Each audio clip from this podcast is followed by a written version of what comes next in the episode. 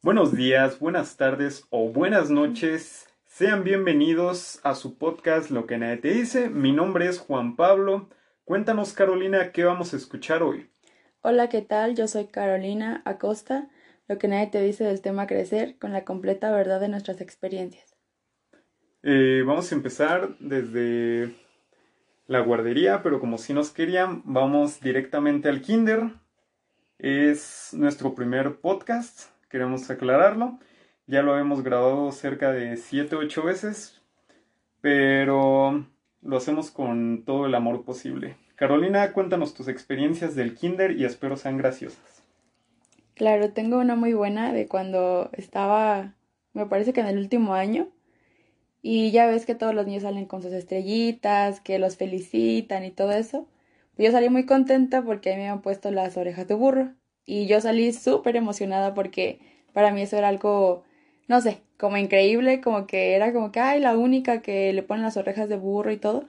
Pero no sabía realmente lo que significaba el hecho de que te pusieran las orejas de burro, ¿no? Ahí entonces iniciamos con la famosa inocencia Claro. pues a ti te vale, ¿no? Que te han puesto las orejas de burro o la estrellita, tú eres feliz y punto. Yo era feliz y ni siquiera te importaba si se reían o no de porque tenía las orejas de burro. Entonces, es como que lo que tú dices, la inocencia y ese esa etapa de que no te preocupa nada, no te interesa nada lo que los demás digan, simplemente eres feliz, haces lo que tú quieres y no tienes ninguna preocupación de nada, ¿no? Eres un niño, eh, la mayor preocupación es no hacerte popó y que te hayan mandado con tu lonche, porque a veces te dan dinero o a veces a mí me dan dinero para comprar taquitos o algo así. Y rara vez llegaba con el dinero en la mano, porque puede que me lo hayan robado o que se me haya perdido o que lo hayan miado, no sé. Sí, es que esa etapa pues ni siquiera te preocupa nada, o sea, realmente lo que también te importa es hacer amigos, ¿no? de que tengas con quien juntarte, con quien reír, con quien pasar el recreo, eh, con quien jugar cuando es las actividades en el kinder, ¿no? Creo que es lo más importante en esa etapa. A mí no me importaba hacer amigos, creo que me importaba que me tocaran los buenos juguetes y no me regañaran enfrente de todos, porque una vez que te regañan, también empiezas a tener como ese miedito de no me van a decir algo. Sí, esa inseguridad de que de cierta forma te genera el primer rechazo, porque es un rechazo de cierta forma hacia tu persona y con los demás compañeros de que hay unos que sí son más burlones que otros desde niños, claro. También puede que obtengas a tu primera pareja amorosa, porque sí hay uno que otro niño que sí sorprende de, de que llegas y ya tiene novio, no sé, y tú tienes veintitantos años y sigues solo y en un cuarto. Claro, también eso pasa, pero cuéntanos tú tus experiencias del kinder, Juan Pablo. Fíjate que fue algo muy bonito y a la vez muy traumante. ¿Por qué? Cuando estaba en esa etapa de la inocencia y todo eso, yo me había enamorado de mi cuidadora. Era una persona joven y todo. Pero luego descubrí que pues, el vato que, que al lado le daba clases pues, a los otros niños del kinder, pues, salía con ella. Pues a mí se me hizo fácil este, ir con ese vato y pues, hacérsela de pedo, ¿no? de nada, pues que una con ella, no sé. Siendo un niño tú. O sea, literalmente era un niño y ya decía, no, pues te van en tu madre y así. ¿En serio? no, pero sí le dije, de pues qué onda, pues compa. Y ya ella pues, ya dijo, no, pues es que es mi novio, no sé qué. Y yo en ese momento pues no sabía pues que era un novio. Yo dije, ah, pues a lo mejor su mejor amigo algo así. Y pues ya me puse triste. y la mala fue que un niño, eh, no sé cómo decirlo, mmm, por querer jugar algo chido, pues le lancé una piedra a un panal y pues nos picaron muchas abejas y muchos salieron muy, muy, muy mal. Y yo me sentía tan bien porque habíamos salido temprano de la escuela. Dije, ay, qué bonito y no sé qué. Y llegaron las ambulancias y dice, ay, yo me quiero subir a una ambulancia. Y luego me explicaron, no, pues estás mal porque si te hubiera pasado algo y no sé qué. Pero yo entre mi mundo estaba fascinado. Dije, ay, dos días sin clases. Sí, eso es eh, lo bueno de esa etapa, ¿no? que todo se te hace como fácil, ni siquiera te importa lo demás, lo que pasa a tu alrededor. Creo que estás centrado en ti, este, en el yo, porque así se llama esa etapa, ¿no? ¿Recuerdas? Yo no quiero recordar. Son muchos traumas. Pero sí, o sea, es donde eres solamente tú. Y ya, o sea, no importa nadie más en ese momento. Lo más que te importa es descubrir tu pipí. claro.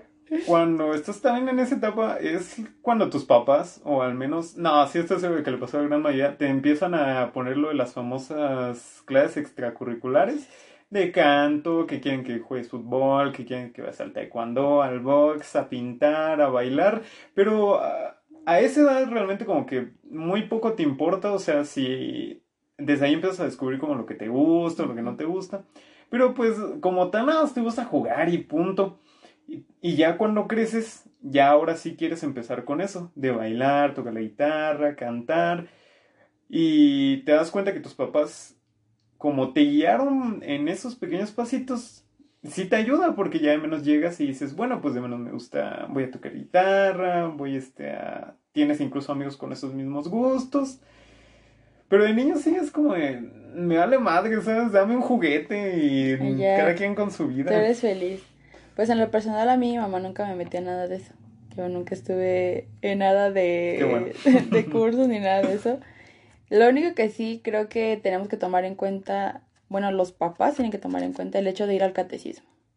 Ah. Es un tema, pues no sé, como polémico por relación de las de la religión, claro, porque tus papás como que te inculcan el simple hecho de que tienes que ir a misa, de que tienes que ir al catecismo, tienes que aprender esto.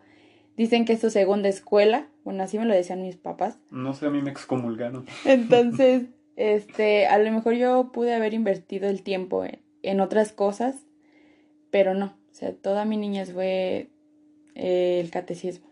Como tal, en esa edad no, no tienes tus propias decisiones, o sea, no es como de, ¿quieres ir a misa? Pues no, ¿quieres ir al catecismo? Pues no. Si no lo ven como cuando vas a la universidad, de es que es por tu bien, es para que vayas por un buen camino. De cierta forma, no es como tal, pues metiéndonos en temas random, no es la religión la que te enseña una buena vida, una buena conducta eh, e incluso unos buenos valores, porque todos conocemos personas que van a la iglesia, son unos desgraciados. la verdad.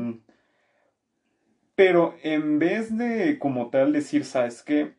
Los valores son estos. Apréndetelos, convive con ellos y ámalos. Es como ve a misa y ahí te van a enseñar todo.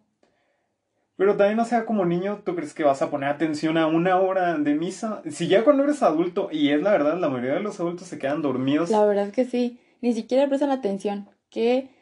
O sea, ¿en qué cabeza cabe de que sí realmente si vas a ir una hora o dos horas al catecismo por la tarde realmente te va a interesar? O vas a aprender algo, o sea, es muy difícil que lo hagas. Y quizás solamente lo aprendes en ese momento por el hecho de cumplir con ese, pues esa tarea o no sé lo que tú quieras, pero después te olvida realmente no es algo que le tomes como aprecio o atención porque no te interesa, va solamente por ir. Lo bonito es después cuando te hacen tu fiesta y te dan regalos y todo. Sí, sí, sí. más bien uno piensa que también entre más haces eso, eh, pues tú eres un mejor hijo, ¿no? Pues obviamente les, les haces caso a tus papás y ellos se ponen felices de pues mi hijo esto. Pero es gracioso porque conforme creces es eh, te das cuenta de varias cosas pues que pasan en ese mundo y es como no quiero ir o cosas así y el clásico es te estás alejando de la buena vida, vas a vender drogas, este, te ves más jodido y pues, nada más decidí tomarme pues un tiempo porque para todo es bueno tomarse un tiempo, o sea, para todo. Claro, pero a veces los papás no entienden ese tiempo. Es como que ellos lo ven como un tiempo desperdiciado o que ¿qué vas a hacer con tu vida en ese tiempo? Y tú como que en ese momento es como que lo que menos piensas, ¿no? Como que dices, bueno, pues total me dan tiempo para mí, lo necesito, pero ellos no lo entienden de esa manera, ¿no? Se ve el manejo desde esa edad de cierto control que creen que te va a servir, pero no. Te voy a dar ejemplos que a lo mejor en algunos casos sí, en algunos casos no, pero la mayoría de la gente que va a escuelas católicas terminan siendo los mayores ateos de la historia. O sea, sí, la verdad. Los hemos conocido e incluso muchos de ellos eh, han sido protestantes hacia todos esos tipos de temas. Pero justamente, o sea, por no poder tomar tus propias decisiones y explotar tú mismo tu vida, claro, bajo ciertos consejos paternales, no yéndonos al extremo, pero sí bajo esa jaula, digámoslo así, de oro, empieza la famosa libertad sin ningún tipo de restricción. Entonces es como eso de, ¿sabes qué? Pues me va a volver súper activo, me va a volver este súper adicto, no sé. Ajá. En vez de decir, ¿sabes qué, hijo? Tú haz lo que quieras, yo solo te voy a decir los consejos que, que, te van a servir para la vida y en algunos sí te va a dar libertad, libertad de que los sigas y en otros em, por tu bien van a ser a huevo. Pero ya se va viendo también hasta que vas a la universidad, hasta que vas creciendo tu trabajo. Pero por ahora pasemos a, a la primaria, que es un tema todavía no fuerte. No, no, no lo es. Ya es reflexivo, digámoslo así. Es los momentos donde compartimos nuestra, digamos, nuestro pensamiento con otros. Otros niños, tus maestros, que a lo mejor les vale madres, porque realmente es como, maestro, pues yo pienso esto, no, estás mal, Juanito, siéntate y, y me adentro del hoyo.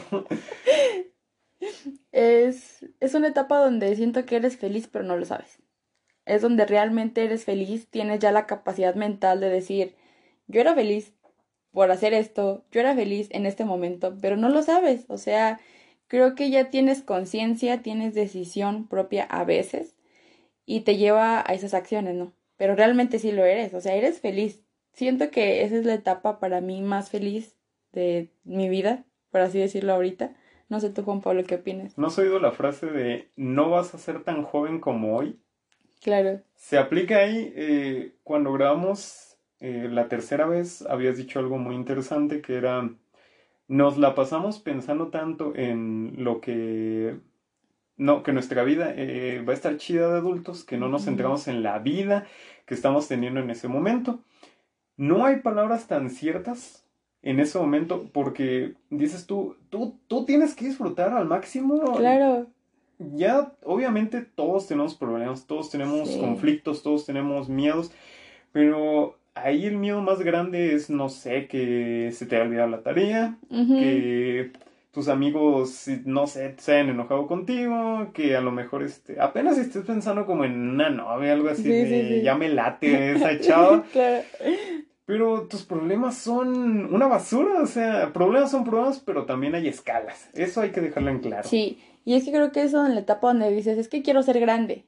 Siempre estando en, en esa etapa es cuando dices, no, ves a los niños que ya están en sexto, los de secundaria, los de prepa, y tú dices, es que ya quiero ser grande, o sea, ya quieres crecer en ese momento por el hecho de que ya piensas unas cosas más concretas, ya tienes otras ideas Exacto, y cuando estás grande dices, no manches, quiero ser niño. Ser niño, sí, exactamente. Y es por eso que a lo mejor no disfrutamos realmente la etapa por querer estar en otras etapas. O sea, siempre queremos estar más arriba o querer hacer cosas más grandes cuando en nuestra edad todavía no tiene esa capacidad. Lo bonito de eso es que cuando creces vas disfrutando poco a poco, cada, hasta puedes decir cada minuto, cada segundo, y vas definiendo qué quieres tú tu persona también. ¿Qué quiere mi amigo?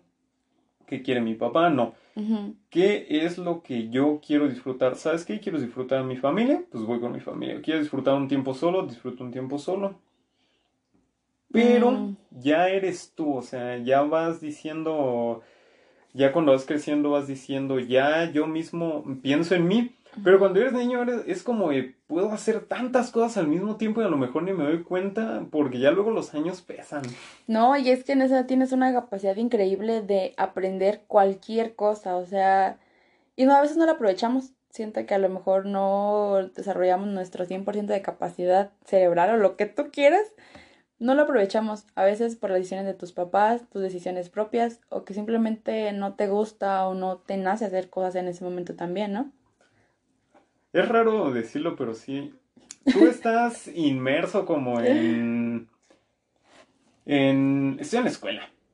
Eh, pero en vez de decir, ah, como dices, de voy a poner atención o voy a ver qué están diciendo, te quedas bien centrado en tu propia imaginación. O sea, la verdad, ves un libro y a pesar de que estén ahí las palabras, tú estás imaginando como que va a estar llegando a mi casa. O ya estará, no sé, el programa que me gusta. Sí, sí, sí. Entonces, también es bonito pensar que en ese momento nuestra mente podía viajar a, esos momentos o divertidos como de pues qué programas estaban presentando porque ya también conforme pase edad eh, tus pensamientos quieres más bien centrarte en lo que estás leyendo porque tus pensamientos empiezan de chale, ya no tengo dinero, ya tengo problemas de esto, lo otro. Sí, es, es raro, ¿no?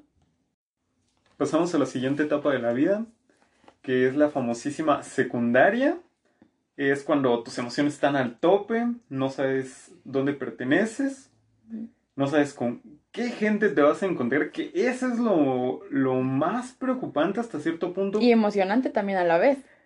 Puedes encontrar dos tipos, tus mejores amigos o la gente que vas a detestar Toda la vida. todo tu cuerpo. Sí, claro. Y aparte, cuando sales, apenas a iniciar, pero cuando sales de ahí me da un poco de risa eso de, de ay, no, es que eres mi mejor amigo, nos vamos a seguir viendo. Eso jamás sucede. No, amigos, ni siquiera se van a topar. La verdad, no. O es muy rara la persona con la que puedes seguir una amistad, pero, o sea, es una en 100 personas que conoces ahí en la secundaria. Realmente eso no, no pasa en la vida real. Si tienes amigos de la primaria o de la secundaria, a la actualidad de pasar los 20 años, esos sí son amigos que duran un buen rato. Sí, la verdad. Creo que esos ya son amigos de, pues, de toda la vida prácticamente, ¿no? No sé en tu caso, pero yo sí tengo una amiga desde la primaria hasta ahorita la universidad. No, pues yo también tengo amigos. Este. Es una etapa donde empiezan. Bueno, ahora se le conoce como bullying. Claro. Todos, todos sabemos que pues antes era carrilla, carga, si te llevas aguantas. Pero se puso muy potente. Realmente creo que lo que tratan de mm, darnos a entender es que se ha puesto tan potente que ya los casos dejan de pasar de de pues nada más me hace sentir mal a sabes qué déjame en paz porque ya estoy en un punto donde siento que me quiero ir Sí, es, es una etapa que a lo mejor no vemos tan mal, pero si tú lo haces, no lo ves mal. Si te lo hacen, claro que te afecta, ¿no? Y es que creo que es cuando estamos más inseguros de nosotros mismos, estamos en el proceso de conocernos, de crecer, de saber quiénes somos, a dónde vamos, qué queremos hacer, con qué nos estamos juntando. Pero como que todo, tienes todas esas ideas tan juntas, tan revueltas, que no sabes ni por dónde empezar, ¿no? Y cualquier burla, cualquier apodo, te afecta. Pero la persona que lo hace, supongo que tiene que tener una autoestima muy alto. O la verdad no sé qué los lleve a hacer el bullying a las demás personas. son las personas que cuando lo hacen más bien tienen el autoestima en el piso y para que no se noten ellos tienen que buscar a una persona que ellos saben que es similar y en vez de hacerse amigo dicen ya encontré a mi chivo Ah, ok. para que sea él y no me casen a mí. Se puede decir que hasta cierto punto siempre va a ser la supervivencia el más fuerte. Y como una estrategia, ¿no? De que no te hagan el bullying a ti. Incluso se puede notar un poco con los maestros. Buscan al más inteligente para Ajá. alabarlo y buscan al más tonto para utilizarlo de ejemplo. Ah, claro. Eso no debería pasar. No, para nada, porque se supone que estás en un grupo y los maestros tienen que ayudarte a crecer, a formarte como personas y te, te llevan ese ejemplo, pues que vas a aprender tú de eso, ¿no? Como dijiste, la escuela es nuestra segunda casa. Los maestros son, hasta cierto punto, son como nuestros papás. e Incluso a veces nos equivocamos en decirles de Exacto. mamá o papá. Pero a lo que voy es que se supone que deberían de reforzar tus conocimientos e incluso tu autoestima. Porque no todo es conocimiento, también es no. Son sentimientos Valores. valores, pensamientos, no están criando a una máquina. Hay que tener eso bien en cuenta. Están criando a un ser humano que va a buscar a otros seres humanos y les va a pasar el conocimiento a veces tal y como se lo imprimieron o tal vez con también base a sus experiencias. Claro. Pero, o sea, brother, o sea, si eres un maestro y estás poniendo de ejemplo a uno bueno y a Al uno malo. malo. por favor, jubílate. Eso Claro. no debe de pasar ni debería de pasar, porque tú no sabes si al que estás juzgando como tonto Es Puede más ser, inteligente ajá. que el otro, ¿no? o incluso sabes que está bien, matemáticas no no es chido. Mm, Pero has visto, lo has visto en artes, lo has visto, no sé, en deportes, lo has visto. Claro. No todos son simplemente materias. No, no, no. Y es que también usan la frase, la de, pues total, si quieren aprender a mí me están pagando, ¿no? O sea, ¿qué clase de maestros están en la actualidad para decir esa frase? O sea, yo siento que los maestros de antes o los viejitos un poquito, pues tienen más conciencia, ¿no? De que tienen que aprender, que son el futuro, que no sé qué. Pero hay maestros que dicen, pues total, a mí me pagan, si quieres aprender hazlo y si no, pues ya, la chingada, ¿no? Es que es así de fácil. Todos tenemos maestros buenos y maestros malos. Pero vuelvo a lo mismo, no debería de existir eso. eso claro. Eres un maestro. Déjate de ya como tal un profesionista. Los profesionistas tienen sus aciertos y tienen sus errores. Pero si eres una persona que va a impartir el conocimiento e incluso con tus experiencias vas a pasarles consejos y vas a marcarlos porque realmente los marcas hasta cierto punto. Sí. Tienes que tener cuidado no sabes si la persona que le calificaste la tarea por ciertos errores mal y lo estás humillando tuvo un mal día, si sus padres están peleando, mm. e incluso si sus mismos compañeros, como lo que estamos hablando, lo están este, explotando de una forma eh, mental, de una forma sentimental, y en vez de alentarte, siempre empiezan con, lo de, con eso de, ¿por qué no echas ganas? Claro, ay, odio esa frase, porque Ay, no, es que me da tanto coraje de que te digan eso si no saben si tú le estás echando el 100%, el 1000% y vienen y te dicen esta frase tan tonta, realmente lo es.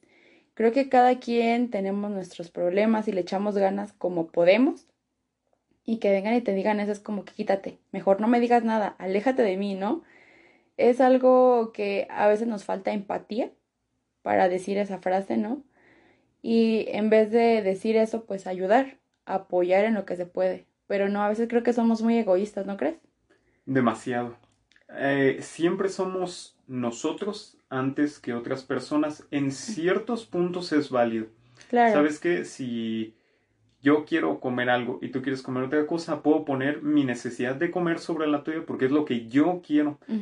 Pero como dices, aquí es diferente en si yo puedo ponerte a ti como estudiante antes que a mí como maestro, te voy a prestar mil veces más atenciones a ti, porque aunque yo tenga un día malo, sé que si yo te ayudo, eso me hace, déjate de que me hace sentir mejor, es mi deber. Sí. E incluso no solo lo voy a decir para los maestros, lo voy a decir para los profesionistas en general, y sí, hablo de los trabajadores del IMSS y todos esos culeros. No puedes ser un servidor público y tratar mal a la gente. No puedes, no debes, y, e incluso hay juramentos. Claro, los hay. Y aún así, ¿sientes que vas a pedirles un favor? Cuando sabes, déjate el famoso, es que yo, yo te pago. No. No, no, no. Es completamente lo que tienes que hacer por otras personas y eso es todo. Claro. Pero muchas veces te olvidas de eso, ¿no? Es como que simplemente yo, lo que yo quiero, lo que a mí me beneficia y las demás personas no me importan un carajo, ¿no? La permanencia. Así de fácil. Es lo que todos buscan en estos tiempos. Tengo mi permanencia, ve y siéntate. Total, a mí no me importa lo que te pueda pasar. Cuando hablamos de centrándonos en la secundaria, tus emociones están al tope. Sí. sientes ojos hasta por la espalda. Eh, ya convives con cierta cantidad de adultos, ya te han dado consejos, a veces puedes expresarte bien para que te den consejos y a veces no. Incluso este, tú crees que deberían de entenderte, pero no te expresan lo suficiente, pero también no es la edad donde tus palabras van a salir como un río fluido e incluso estás en la edad donde crees que deberían de leerte la mente. Pero a lo que voy es que debería existir mucha ayuda para estos en esa Etapa, sí. Creo que sí, porque también es donde tienes como que toda esa confusión de tu físico, de a dónde vas a llegar y cómo es que vas a llegar. Y a veces las amistades o compañeros que tienes en esa edad, pues no son las mejores y te llevan a tomar otras decisiones que a lo mejor no son las que realmente querías. Y creo que la autoestima está muy en juego ahí, por el hecho de cómo te sientes, cómo te ven las demás personas, incluso cómo es que tus papás quieren que seas, ¿no? De que te dicen, no es que mire esta ropa te ve mejor, no es que si adelgazas estarías mejor. No es que si engordas estarías mejor. Es que realmente ni siquiera es como que el estar delgado, estar flaco, o estar más chiquito, más grande tenga algo que ver con tu capacidad y con lo que vas a hacer en esa etapa, ¿no? Ahí es donde te das cuenta que mm, tú no tienes decisiones. Mm, Claro, Tú tienes, digamos, eh, personas que te quieren moldear a su, a su a antojo. su imagen o semejanza. Sí, O tienes personas que quieren de cierta forma modificarte a lo mejor para que no seas la mejor persona. Y hasta cierto punto eso les divierte. Pero es triste, volvemos a lo, vuelvo a lo mismo, que tú necesitas mucha ayuda. Déjate la materia Teo de español, Eso no. historia, cultura. Claro, es importante para el conocimiento en general. Sí puedes, amigo, pero con los tiempos que estamos viviendo, y déjame decirte, los tiempos que estamos viviendo y que se avecinan, son una tortura para nuestra edad. Claro, No solo para personas que van a empezar a trabajar, no, no, no. Si tú sufres como una persona adulta, es obvio que va a sufrir tus generaciones tanto adelante como atrás, porque es un, es un desborono de, de todo. Entonces, si tú necesitas ayuda como adulto, te das cuenta que debieron de habértela brindado como niño. Y nadie te habla de, oye, vamos a impartir una materia de, no sé, de psicología, pero centrada en sus problemas, cómo podemos ayudarle. No, no, no. Es, vamos a empezar a, no sé, vamos a, lo más que podemos hacer por ustedes es no reprobarlos. No, pues Claro. está bien, ¿no? Chido para Sí. ciertas ocasiones, pero ¿por qué no hablas de cómo me siento? ¿Por qué nadie habla de que me siento solo? ¿Por qué nadie habla de que he pensado en suicidarme? ¿Por qué nadie habla de que los famosos pues de me estoy cortando? claro. Entonces, La bulimia también, o sea, es un tema que a lo mejor no, no lo ves tan, tan, no sé, tan cotidiano que tú dices, pero es muy común en esa, en esa etapa por el hecho de que te critican o, como dices tú, el bullying que te hacen y te lleva a eso, ¿no? Y es que a veces también tú tratas de concentrarte en lo que estás haciendo. Por ejemplo, yo iba en la escolta. Eh, se suponía que en la escolta pues eran las que te llevaban mejor aprovechamiento. El hecho de estar en la escolta también tenía un problema porque tenías que cumplir con demasiadas cosas. Que tenías que hacer trabajos extra, que tenías que quedarte más tiempo a ensayar, que tenías que ir a actos, que tenía, o sea, ese hecho es bonito, claro, porque te sientes como que eres muy productivo. Pero cuando eres más grande, eh, esa productividad se hace más excesiva, claro. Y ahorita hay un término que se llama ansiedad productiva. O sea, y es lo que tú dices, a lo mejor, como tú lo mencionas, que los problemas que tiene ahorita uno de grande es lo que no te ayudaron cuando tú estabas más chica y ahorita de cierta forma tienen que salir a flote. Y ya no sabes cómo detener todo eso que tú hacías por el hecho de que nunca te ayudaron correctamente, ¿no? En esa etapa tan importante que tenías que tener como ese apoyo emocional, psicológico y de todo, y no lo tuviste. yéndonos a la prepa, eh, se mete mucho el tema que acabas de decir. De, te das cuenta de que todo lo que hiciste y todo lo que, tanto lo que hiciste como lo que no hiciste, empieza a tener consecuencias, consecuencias muy graves. Sí, la verdad. Si fuiste una persona que era un desmadre, que le valía madres y aún así apruebas las materias, te das cuenta en la prepa de que no la vas a hacer. O sea, en Chile, y conocemos a personas que se quedaron años, Sí, la verdad. que no haces nada más, pero ¿saben quiénes son? Pero lo que me refiero con esto es que tanto si hiciste muchas cosas buenas, te produjo, como dice, una ansiedad, tanto como hiciste muchas cosas malas, te produce una vida llena de problemas. Claro. En esta etapa te puedes corregir hasta cierto punto, puedes corregir, incluso tú mismo te das cuenta ya, ya tú mismo te das cuenta de, ¿sabes qué? Eso está Voy a mal. enderezar mi bote. Sí, Pero centrándonos en otra vez maestros y todo eso, es triste que también cuando llegas ahí, ahí sí esperas ya como una persona mm, con cierta madurez, ciertos, eh, ciertos factores como eso de, ¿sabes qué? Me voy a sentir a lo mejor mejor, mis maestros van a ser más maduros, este, va a ser un ambiente diferente. no, resulta que te metes en, en un lodazal. Los buenos maestros, de cierta forma, te van a ayudar, pero los malos maestros también te van a estar jalando. Entonces es como ese juego de la cuerda, de que a ver quién jala más fuerte. exacto. Y tú quieres irte para el lado bueno, pero a veces en, serio no hay como tal ese lado. O sea, realmente no existe porque vuelves a lo mismo. Te estás volviendo muy productivo otra vez. O te estás volviendo muy flojo. No hay un punto medio donde llegue un maestro y te diga, ¿saben qué? Obviamente hagan su mejor esfuerzo.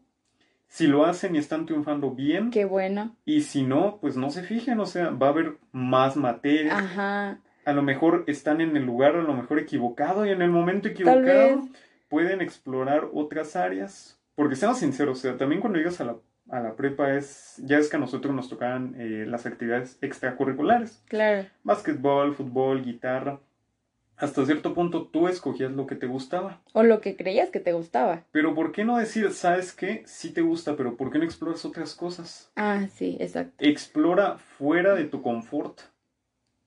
Pero es que siento que tus expectativas sí eran altas, pero no daban para tanto.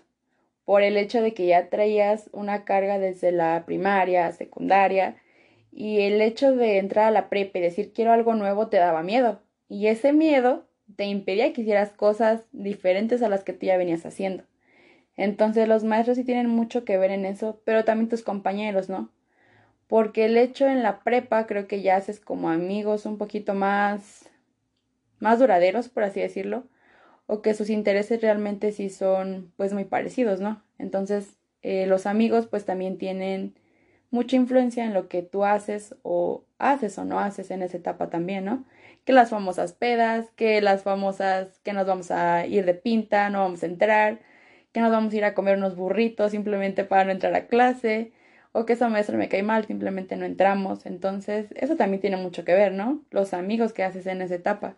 Sí, claro, pues eh, es la etapa donde te das cuenta de qué amigos, a lo mejor ya es casi cuando sales, pero es cuando ves qué amigos te sirven y qué amigos tuviste incluso como carga. Sí, sí, sí. De que te estaban, tú eres como, por así decirlo, un palo y ellos son las termitas, o sea, te das cuenta quiénes fueron los que te ayudaron como a, a limarte esas asperezas y quiénes fueron los que nada más te estaban pues este comiendo y te estaban desgastando.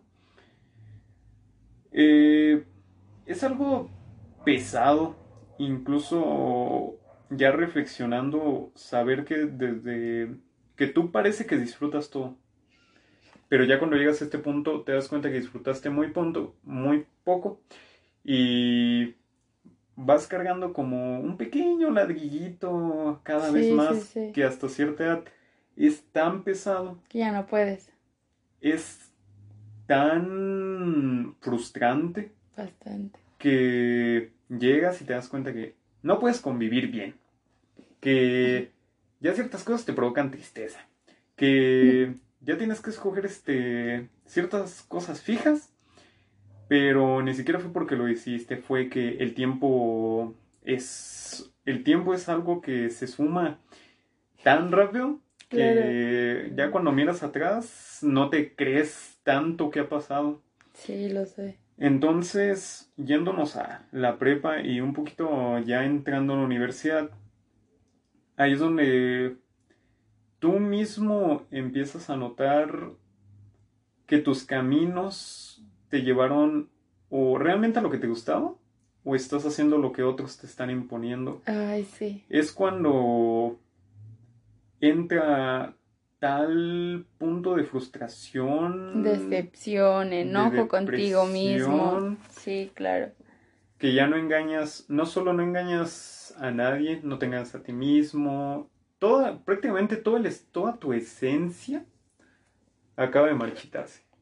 Sí, y es que también tiene que ver mucho con el nivel eh, sociocultural, este, porque pues va muy implícito en eso.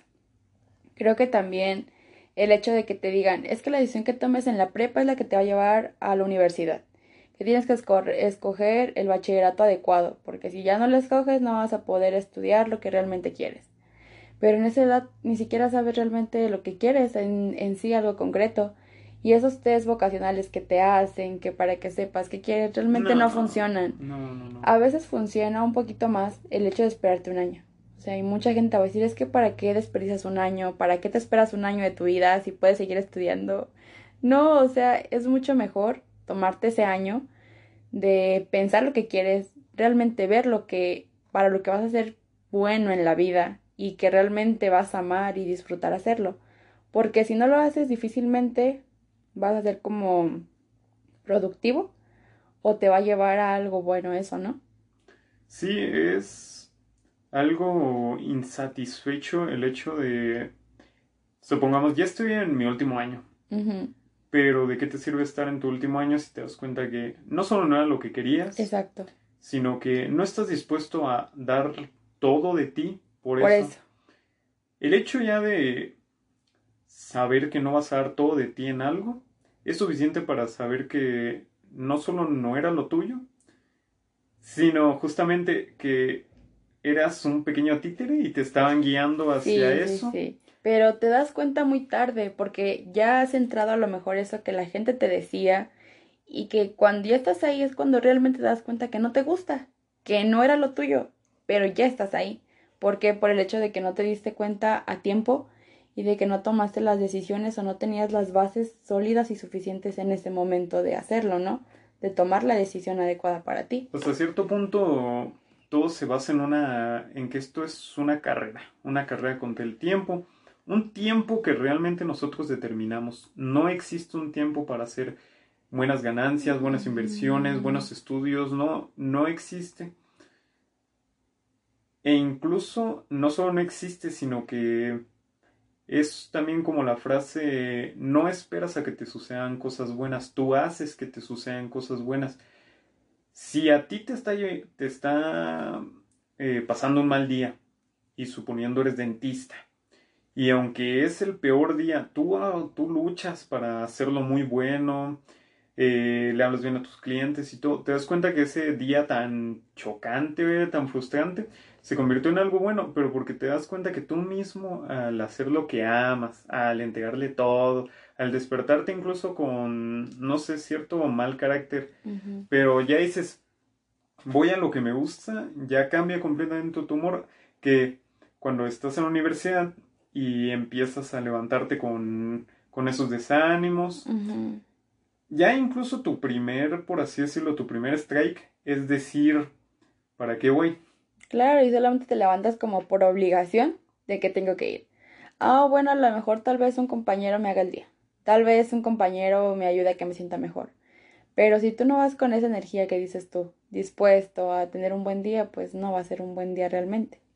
Dependemos tanto de... a veces de otras personas. Que no es, es malo en vez de decir voy a depender de de incluso a lo mejor yo apoyarlos, que ellos me apoyen, pero es por lo mismo, o estás tan sumido en, en eso que no puedes realmente animar, o sea, tú quieres, pero no, puedes. Las soluciones aquí realmente no existen más que, obviamente, darte un tiempo, más que salirte, más que reflexionar, pero seamos sinceros, a muy pocos de nosotros nos dan esa oportunidad, o incluso ya cuando nos dan esa oportunidad, como estábamos en esa carrera tan continua, nos empezamos a sentir mal. Mal de algo que no tendríamos por qué. O sea, es tu tiempo. Obviamente disfrútalo con responsabilidad. Sale, verifica qué quieres, este, verifica por qué no te gustó este, esa carrera. Sí, sí, sí. Y esa carrera contra el tiempo, que te digo que no existe más que nosotros la hacemos, es una carrera tan triste porque es una carrera para encontrar casa, para encontrar carro, dinero. para encontrar dinero, encontrar una pareja, encontrar un casarte. No disfrutas ni siquiera el hecho de que no se saliste de algo cuando ya entraste a otra cosa. Exacto. Yo entiendo que obviamente la primaria, secundaria y preparatoria, pues sí, ¿no? Pero ya cuando entras a la universidad, date un buen tiempo porque tú dices, yo quiero artes. Claro, pero simplemente lo quieres, por decirlo. No es algo que realmente digas, es que me apasiona y es que voy a, voy a estar contento toda mi vida por hacerlo. No, y es que a veces creo que la sociedad tiene mucho que ver, ¿no? Por el hecho de que, ah, no, es que mira, esa persona ya triunfó porque hizo esto y esto a sus tantos años. Y es que a ella le fue muy bien porque estudió esto. Quizá este, gana mucho dinero, a lo mejor si tú estudias eso, vas a ser rico en tanto cuando salgas de la carrera. Este, son los clásicos que te dicen, ¿no? Entonces nunca te dicen de eso de un tiempo y a lo mejor tú eres bueno para otras cosas y no lo que la otra gente lo es. Entonces, tus papás también mucho que ver, ¿no? De que, hijo, ¿cómo vas a desperdiciar un año?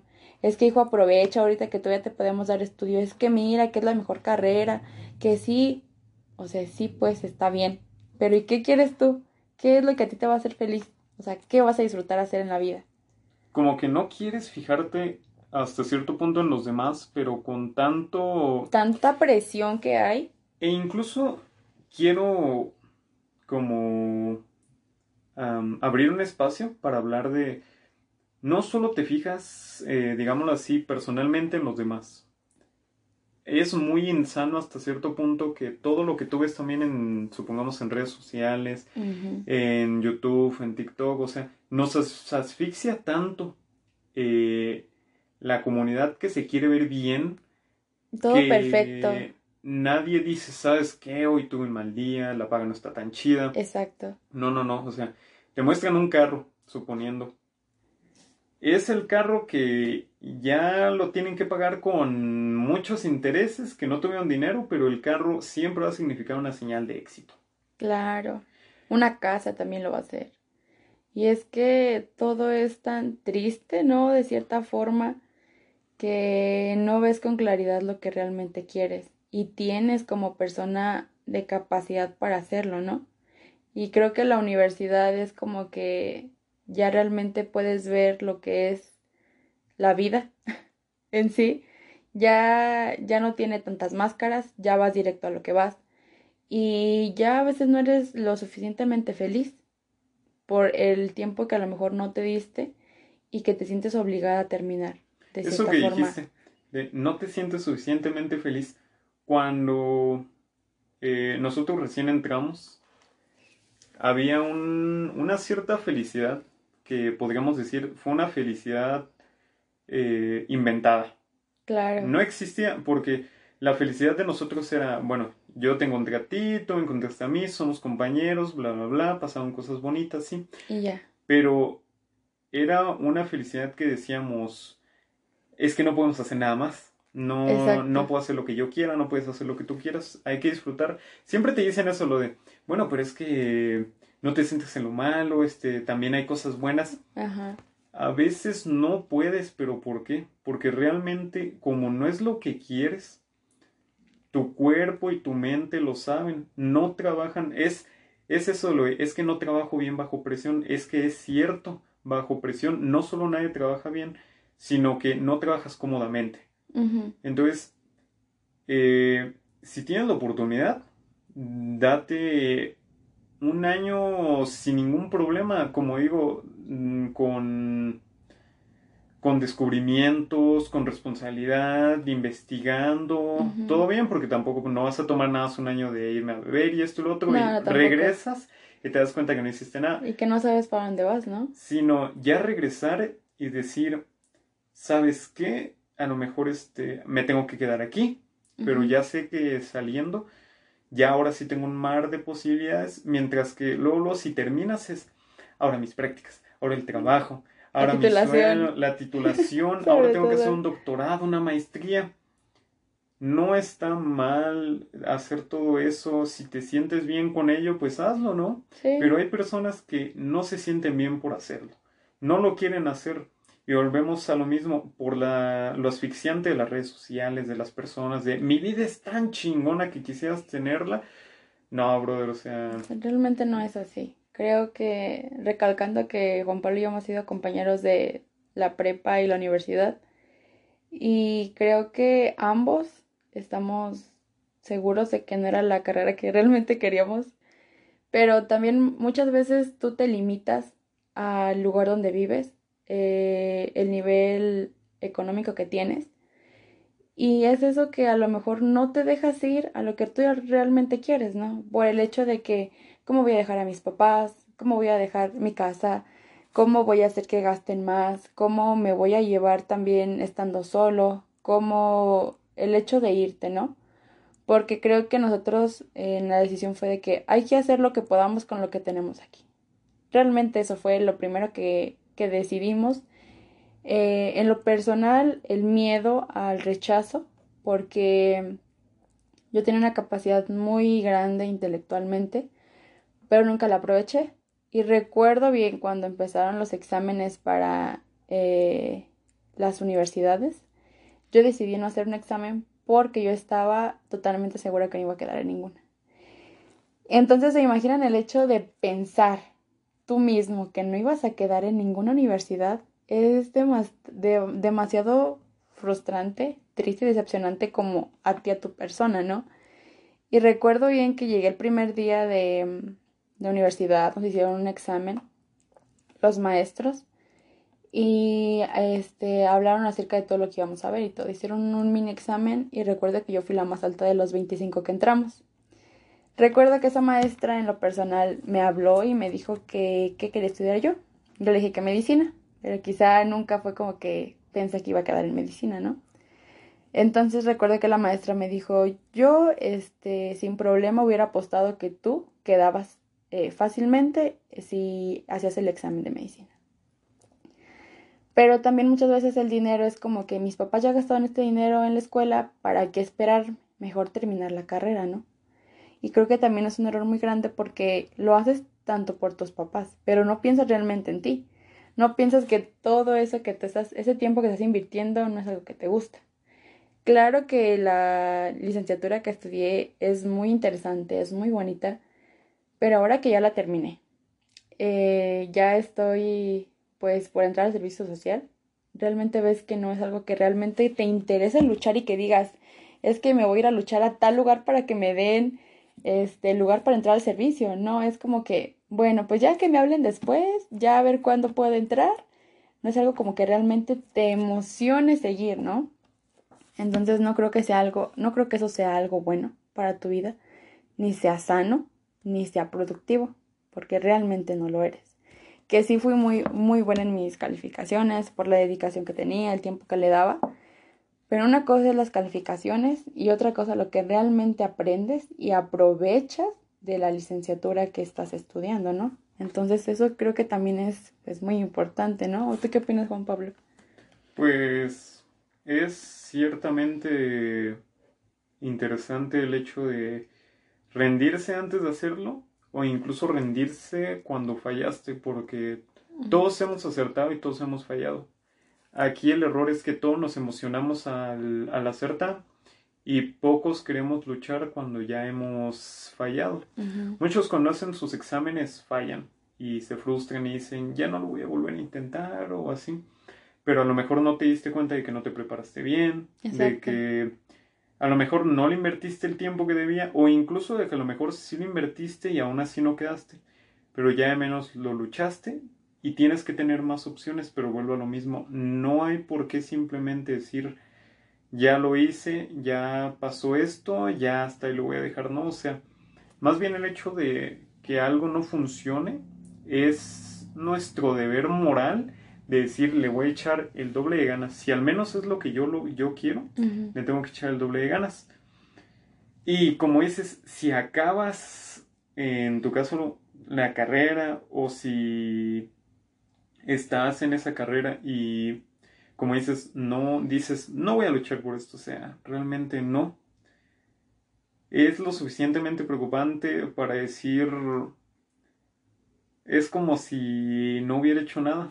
Claro, como si esos tres años se hubieran pasado así. Sí aprendes, claro, que hay materias que te gustan más que otras, ¿no? Pero obviamente el tema de la pandemia es muy importante porque la licenciatura que yo tomé fue en pandemia, fue en línea todo el tiempo. No convives con tus compañeros, no sales a lugares, no te vas a comer con ellos y no tienes como que esa relación compañero al este al, este maestro también es muy tedioso, ¿no? Claro, pues con la pandemia todos aprendimos que las caras de la moneda son bastante desiguales. Sí, Por sí, un sí. lado nos mostraban todo lo que podías hacer en pandemia, muchos decían, incluso hubo un video de eso muy interesante, lo- mientras muchos decían, no sé, yo ya hice todos los retos, hice los TikToks, otros trataban de sobrevivir, otros Claro, trataban de luchar por su eh, estabilidad mental, otros luchaban por mantener a sus familias, pero centrándonos en lo emocional y en que no todo es tan bueno como parece, nadie toca esos temas. No solo nadie los toca, sino que al momento de que los tocas, todos empiezan con lo de, ay, el negativo. Ay, ve la vida más feliz. No. A veces la vida es así. sí, Obviamente tienes que afrontarlo, tienes que superarlo, pero no por eso tienes que ver la vida como ellos te lo están diciendo. Si tú eres así y simplemente lo estás afrontando y simplemente sigues así, pero tú dices, ya lo superé, ese eres tú. O sea, siempre fuiste así. Más bien estás guiándote por lo de otras personas, de, es que mírame, a mí me pasó esto y yo soy súper feliz. Pues bien por ti, yo sí, no soy claro, así. exacto. Y si eres mi amigo o si eres una persona cercana a mí, me vas a decir, muy bien, yo te apoyo y hasta ahí lo vamos a dejar. Nada Sí. de tú tienes que ser así, así, así, no, no, no, no. Si me lo dice un psicólogo, sí. Tal Sí. vez también, porque igual pues cada quien tiene su decisión propia, ¿no? Claro, hasta cierto punto es incluso como algún tipo de terapia para ver este como lo bueno y lo malo que se puede sacar. Pero sí, o sea, la mayoría de la gente en vez de, de aplicar esa terapia es eso, lo de, es que yo soy así y yo afronto muy bien mis problemas. Eso no significa que estés bien, No. significa que estás tapando el sol con un dedo. Claro, y es que es lo que nadie te dice de todo ese proceso de crecer, ¿no, Juan Pablo? O sea, de que todo te lo pintan muy bonito, dices tú en las redes sociales, en las que el vecino, que el primo, que el amigo, que él sí pudo, que pasó por cosas peores y tú no, y que por qué estás tan jodido emocionalmente si a ti no te ha pasado nada, si vives según muy bien, tienes todo lo que cualquier persona puede desear y que aún así no eres feliz por cosas que a lo mejor vas acarreando desde, no sé, tiempo atrás. Y es eso, o sea, nadie te dice que está mal, no, que está bien está- estar mal, que está bien no sentirte bien emocionalmente, que tienes que pasar por muchas cosas, que puedes rendirte, que tienes que quedarte ahí, que tienes que iniciar de nuevo, que tienes que experimentar cosas nuevas. Y creo que, o sea, el tiempo, pues sí, el tiempo no es lineal para todos. Eh, a todos nos lleva ese proceso más tiempo que a otros, a lo mejor a uno les lleva un año, otros cinco años, otros diez años. Y luego el proceso no es lineal. Hay que aclarar que muchas personas creen que es un proceso donde toda un año se van a sentir bien y a lo mejor de ese año nada más una vez se van a sentir mal. No. Puede haber días donde te vas a sentir incluso que no avanzaste nada. Va a haber días donde te hundes más de lo que te levantas. Claro, Va a haber días donde vas a ver el sol y van a ser nada más algunos. Pero el chiste es que si te levantas, pero todos quieren que te levantes tan rápido que omiten ese proceso. sí, ese proceso de cualquier eh, acción que tú hagas o de crecer, realmente eso es crecer en todos los ámbitos, porque puede ser que crezcas emocionalmente, que personalmente, este, si a lo mejor estás haciendo deporte y que poco a poco vayas creciendo también, ¿no? Exactamente. Porque no todos llevan la dieta adecuada, no todos llevan el mismo estilo de vida. Y es que en el estilo de vida creo que engloban cualquier situación, ya sea mental, física, social, familiar, y que cada quien tiene ese estilo de vida muy diferente, ¿no? A lo mejor te juntas con personas que son en algunas cosas similares. Puede que sea que se ayuden, se apoyen, claro, pero tampoco este venir como a presionar ni a decirle que le eche más ganas o que se tenga que esforzar más, porque Todos somos diferentes. Exacto, y cada quien nos esforzamos a nuestra manera, a nuestra capacidad y a nuestra forma de pensar, ¿no? Sí, antes de concluir, pues solo quiero dar el, ese pequeño consejo de olvídense de los demás, Claro. céntrense en ustedes, en lo que ustedes quieren, en lo que ustedes sienten, en a quién le van a confiar también sus cosas. Claro. Pero sobre todo, céntrense en, en, en el amor por ustedes. Céntrense en quererse, en valorarse, valoren su tiempo, valoren sus Ujú. momentos, valoren sus actitudes. Y cuando hablo de valoren su tiempo, hablo de valoren lo que, no solo lo que van a hacer con él, sino lo que quieren hacer con él. ¿Y a dónde te van a llevar? Antes de concluir, mi compañera Carolina les va a dar un mensaje. Eh, bueno, pues ya en conclusión, lo que nadie te dice de crecer es que este no es un proceso lineal y que está bien cada quien llevar su ritmo, como vean, como quieran, y que primero que nada sean felices, hagan lo que realmente les gusta, lo que les apasiona, sin importar lo que la gente diga. Esto fue lo que nadie te dice De crecer.